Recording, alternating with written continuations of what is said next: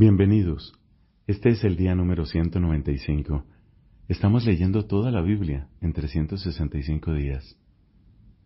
Pidamos juntos el Espíritu Santo, porque cada uno de nosotros lo necesita y cada uno puede beneficiarse de la oración de los demás. Hoy tenemos textos del segundo libro de las Crónicas, del libro de los Proverbios y de la carta de San Pablo a los Romanos. En el nombre del Padre y del Hijo y del Espíritu Santo. Amén. Del segundo libro de las Crónicas, capítulo 25. Amasías tenía veinticinco años cuando comenzó a reinar y reinó veintinueve años en Jerusalén. Su madre se llamaba Jehoadán y era de Jerusalén. Él hizo lo que es recto a los ojos del Señor, aunque no de todo corazón. Cuando su poder real quedó plenamente afianzado, mató a los servidores que habían dado muerte al rey su padre. Pero no hizo morir a los hijos de ellos, cumpliendo lo que está en la ley en el libro de Moisés, donde el Señor prescribió lo siguiente, los padres no morirán por las culpas de los hijos, ni los hijos por las de los padres, sino que cada uno morirá por su propio pecado.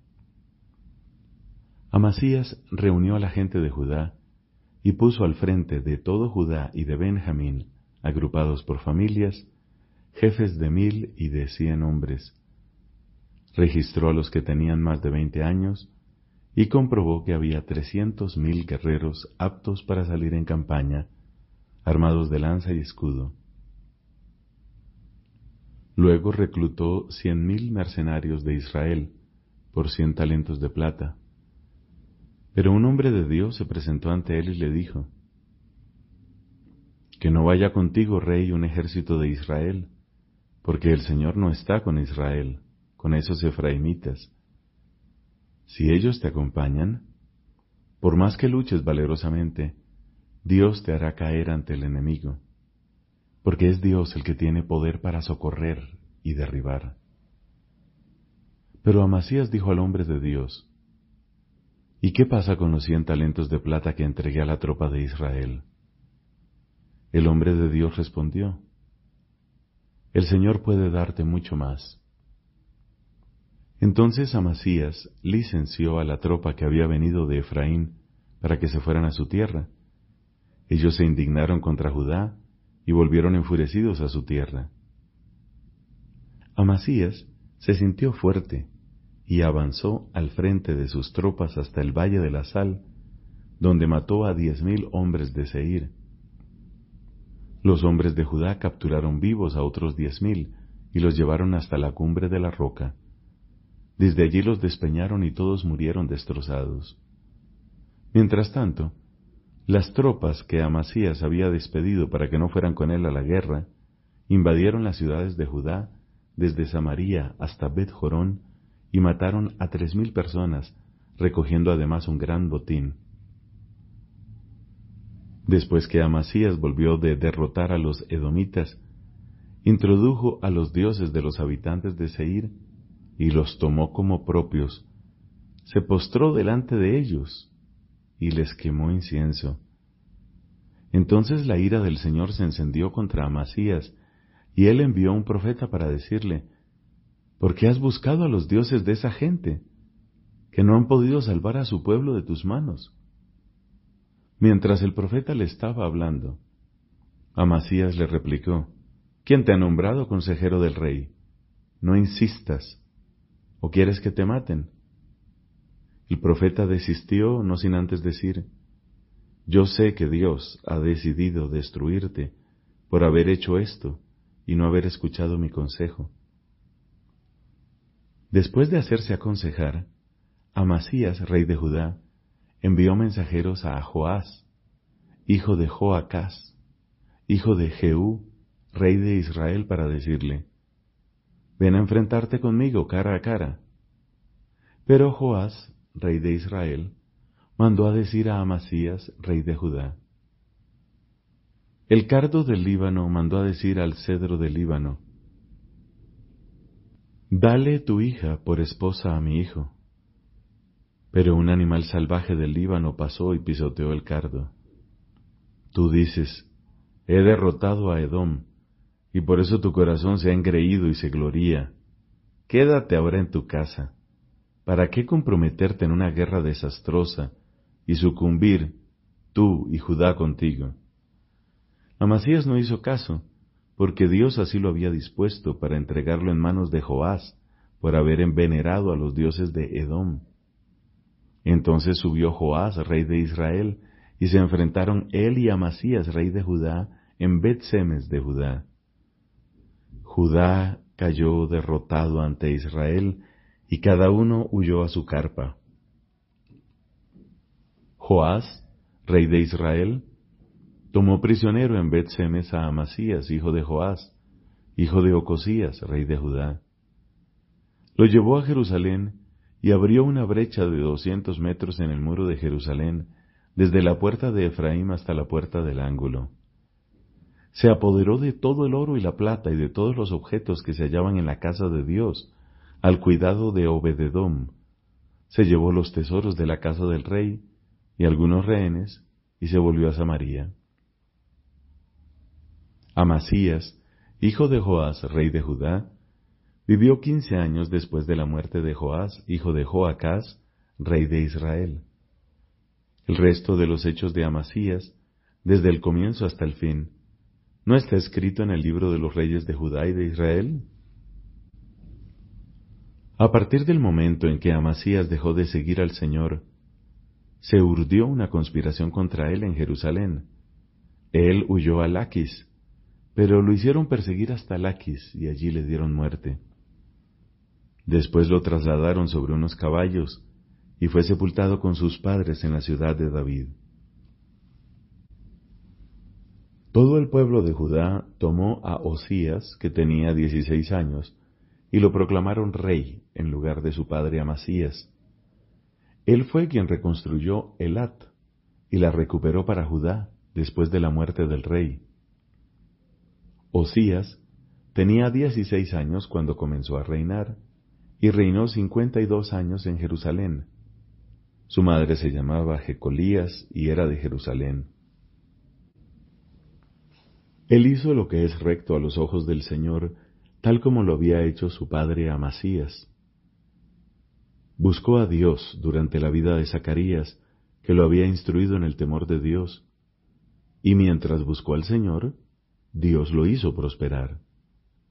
Osías salió a combatir contra los filisteos y derribó las murallas de Gat, de Yabne y de Asdod. Después construyó fortalezas en Asdod y en la región de los filisteos. Dios lo ayudó contra los filisteos, contra los árabes que habitaban en Gurbaal y contra los meonitas. Los amonitas le pagaban tributo y su fama se extendió hasta las fronteras de Egipto porque se había hecho muy poderoso. Además construyó torres en Jerusalén, en la puerta del ángulo, en la puerta del valle y en la esquina, y las fortificó. También construyó torres en el desierto, y abrió muchas cisternas, porque tenía abundante ganado en la llanura y en la meseta. Tenía además labradores y viñadores en las montañas y en los viñedos, ya que era amante de la agricultura. Osías tenía un ejército equipado para la guerra y pronto para salir en campaña, agrupado según el censo realizado por el escriba Yeiel y el secretario Maaseías. Este ejército estaba a las órdenes de Hananías, uno de los oficiales del rey. Los jefes de familia, que estaban al frente de esos guerreros valerosos, sumaban en total dos mil seiscientos. Estos tenían bajo su mando un ejército de mil quinientos soldados capacitados para ayudar valientemente al rey contra sus enemigos. Osías proveyó a todo este ejército de escudos, lanzas, cascos, corazas, arcos y ondas. Además, mandó construir en Jerusalén máquinas de guerra ideadas por expertos para ser colocadas sobre las torres y los ángulos, a fin de arrojar flechas y grandes piedras. Su fama se extendió hasta muy lejos, porque con la ayuda extraordinaria de Dios llegó a hacerse fuerte. Pero cuando se hizo fuerte, su corazón se ensoberbeció hasta pervertirse, y se rebeló contra el Señor su Dios, entrando en el templo del Señor para ofrecer incienso sobre el altar de los perfumes. Detrás de él entró el sacerdote Azarías, con otros ochenta sacerdotes del Señor, hombres valerosos, los cuales se opusieron al rey Osías diciéndole, Osías, no te corresponde a ti ofrecer incienso al Señor, sino a los sacerdotes hijos de Aarón, que han sido consagrados para quemar el incienso. Aléjate del santuario, porque te has revelado, y eso no será para ti un título de gloria a los ojos del Señor Dios. Osías, que tenía el incensario en la mano para ofrecer el incienso, se enfureció contra los sacerdotes, pero en ese mismo momento le brotó lepra en su frente delante de los sacerdotes en el templo del Señor, junto al altar de los perfumes. El sumo sacerdote Azarías y todos los demás sacerdotes, al volverse hacia él, vieron que tenía lepra en la frente. Entonces lo expulsaron de allí, y él mismo se apresuró a salir porque el Señor lo había herido. El rey Osías quedó leproso hasta el día de su muerte. Tuvo que habitar en una casa apartada, porque estaba excluido de la casa del Señor a causa de su lepra. Su hijo, Jotam, estaba al frente del palacio real y gobernaba todo el pueblo del país. El resto de los hechos de Osías, desde el comienzo hasta el fin, fue escrito por el profeta Isaías, hijo de Amós. Osías se fue a descansar con sus padres, y lo sepultaron con ellos en el campo adyacente a la sepultura de los reyes, porque dijeron, es un leproso. Su hijo, Jotam, reinó en lugar de él. Jotam tenía veinticinco años cuando comenzó a reinar, y reinó dieciséis años en Jerusalén. Su madre se llamaba Hierusá, y era hija de Sadoc. Él hizo lo que es recto a los ojos del Señor, como había hecho su padre Osías, pero no entró en el templo del Señor. Mientras tanto, el pueblo seguía corrompiéndose. Fue él quien construyó la puerta superior de la casa del Señor, e hizo muchas obras en el muro de Ofel. Construyó asimismo ciudades en la montaña de Judá y edificó fortines y torres en los bosques. Combatió contra el rey de los amonitas y lo venció. Aquel año los amonitas le entregaron cien talentos de plata, diez mil medidas de trigo y diez mil de cebada. Lo mismo le pagaron el segundo y el tercer año. Jotam se hizo poderoso porque procedía rectamente ante el Señor su Dios. El resto de los hechos de Jotam, sus guerras y sus proezas, están escritas en el libro de los reyes de Israel y de Judá. Tenía veinticinco años cuando comenzó a reinar, y reinó dieciséis años en Jerusalén. Jotam se fue a descansar con sus padres, y lo sepultaron en la ciudad de David. Su hijo, Ahaz, reinó en lugar de él. Palabra de Dios. Te alabamos, Señor. Del libro de los Proverbios, capítulo 21, versículos del 1 al 15. El corazón del rey es una corriente de agua en manos del Señor. Él lo dirige hacia donde quiere. Al hombre le parece que todo su camino es recto, pero el Señor pesa los corazones. Practicar la justicia y el derecho agrada al Señor más que los sacrificios. Los ojos altaneros, el corazón arrogante, la luz de los malvados, todo eso es pecado. Los proyectos del hombre laborioso son pura ganancia. El que se precipita acaba en la indigencia. Tesoros adquiridos con engaños son ilusión fugaz de los que buscan la muerte. La rapiña de los malvados los arrastra a ellos mismos porque se niegan a practicar el derecho. Tortuoso es el camino del criminal, pero el que es puro obra con rectitud. Más vale habitar en un rincón del techo que compartir la casa con una mujer pendenciera. El alma del malvado desea el mal, él no se apiada de su prójimo. El simple se hace sabio cuando se castiga al insolente y asimila la ciencia cuando se instruye al sabio. El justo observa la casa del malvado y precipita en la desgracia a los malos. El que cierra los oídos al clamor del débil, llamará y no se le responderá. Un regalo hecho a escondidas aplaca la ira, y un obsequio bajo cuerda la furia violenta. Practicar la justicia es una alegría para el justo, pero es una calamidad para los malhechores. Palabra de Dios. Te alabamos, Señor. De la carta a los Romanos capítulo 13. Todos deben someterse a las autoridades constituidas, porque no hay autoridad que no provenga de Dios y las que existen han sido establecidas por Él. En consecuencia, el que resiste a la autoridad se opone al orden establecido por Dios, atrayendo sobre sí la condenación. Los que hacen el bien no tienen nada que temer de los gobernantes, pero sí los que obran el mal. Si no quieres sentir temor de la autoridad, obra bien y recibirás su elogio. Porque la autoridad es un instrumento de Dios para tu bien. Pero teme si haces el mal, porque ella no ejerce en vano su poder, sino que está al servicio de Dios para hacer justicia y castigar al que obra mal. Por eso es necesario someterse a la autoridad, no solo por temor al castigo, sino por deber de conciencia. Y por eso también ustedes deben pagar los impuestos.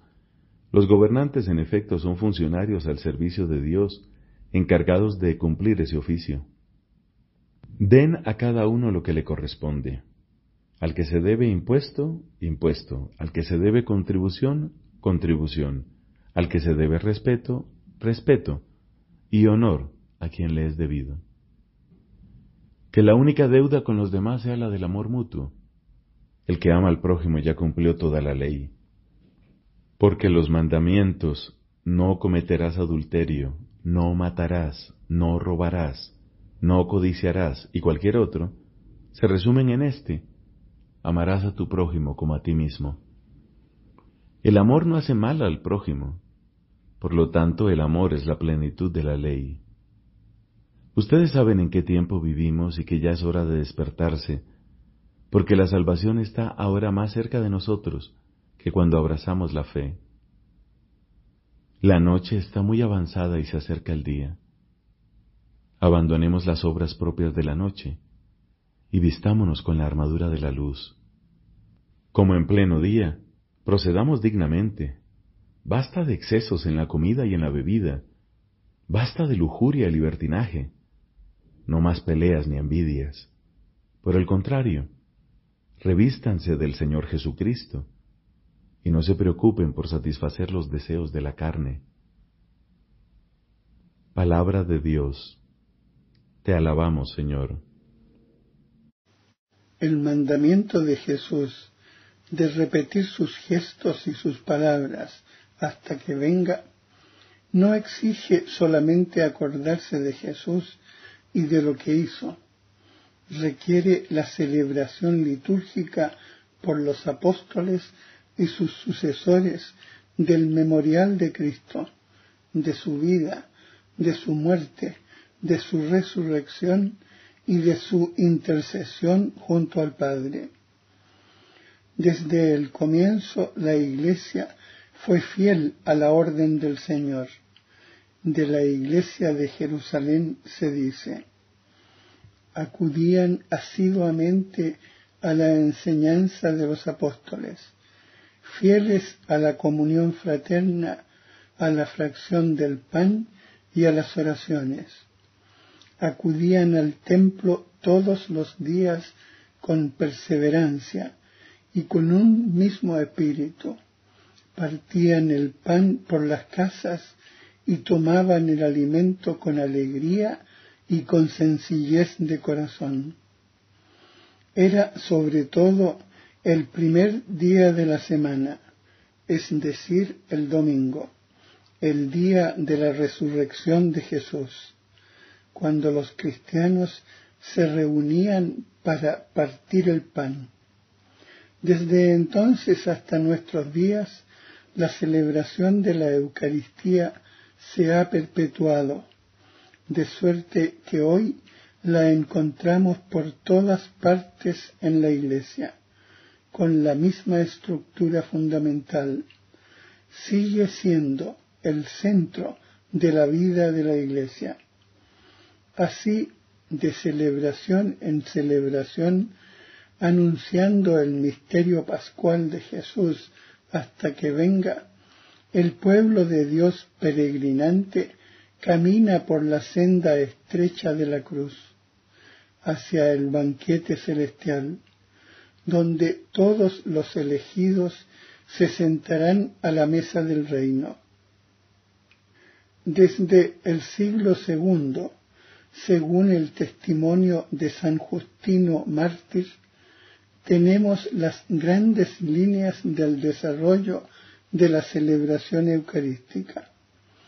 Estas han permanecido invariables hasta nuestros días a través de la diversidad de tradiciones rituales litúrgicas. He aquí lo que el santo escribe hacia el año 155 para explicar al emperador pagano Antonino Pío lo que hacen los cristianos. El día que se llama Día del Sol tiene lugar la reunión en un mismo sitio de todos los que habitan en la ciudad o en el campo. Se leen las memorias de los apóstoles y los escritos de los profetas, tanto tiempo como es posible. Cuando el lector ha terminado, el que preside toma la palabra para incitar y exhortar a la imitación de tan bellas cosas. Luego nos levantamos todos juntos y oramos por nosotros y por todos los demás donde quiera que estén, a fin de que seamos hallados justos en nuestra vida y nuestras acciones, y seamos fieles a los mandamientos para alcanzar así la salvación eterna. Cuando termina esta oración, nos besamos unos a otros. Luego se lleva al que preside a los hermanos pan y una copa de agua y de vino mezclados.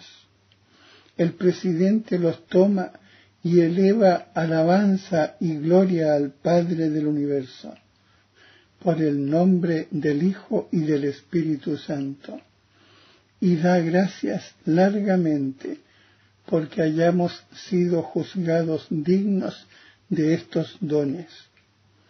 Cuando terminan las oraciones y las acciones de gracias, todo el pueblo presente pronuncia una aclamación diciendo Amén.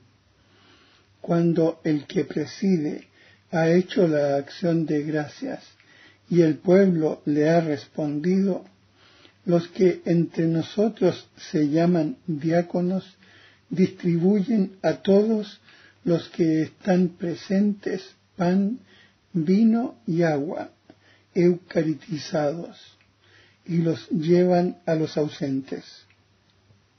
La liturgia de la Eucaristía se desarrolla conforme a una estructura fundamental que se ha conservado a través de los siglos hasta nosotros. Comprende dos grandes momentos que forman una unidad básica. La reunión, la liturgia de la palabra con las lecturas, la homilía y la oración universal la liturgia eucarística, con la presentación del pan y del vino, la acción de gracias consecratoria y la comunión. Liturgia de la palabra y liturgia eucarística constituyen juntas un solo acto de culto. En efecto, la mesa preparada para nosotros en la Eucaristía es a la vez la de la palabra de Dios y la del cuerpo del Señor.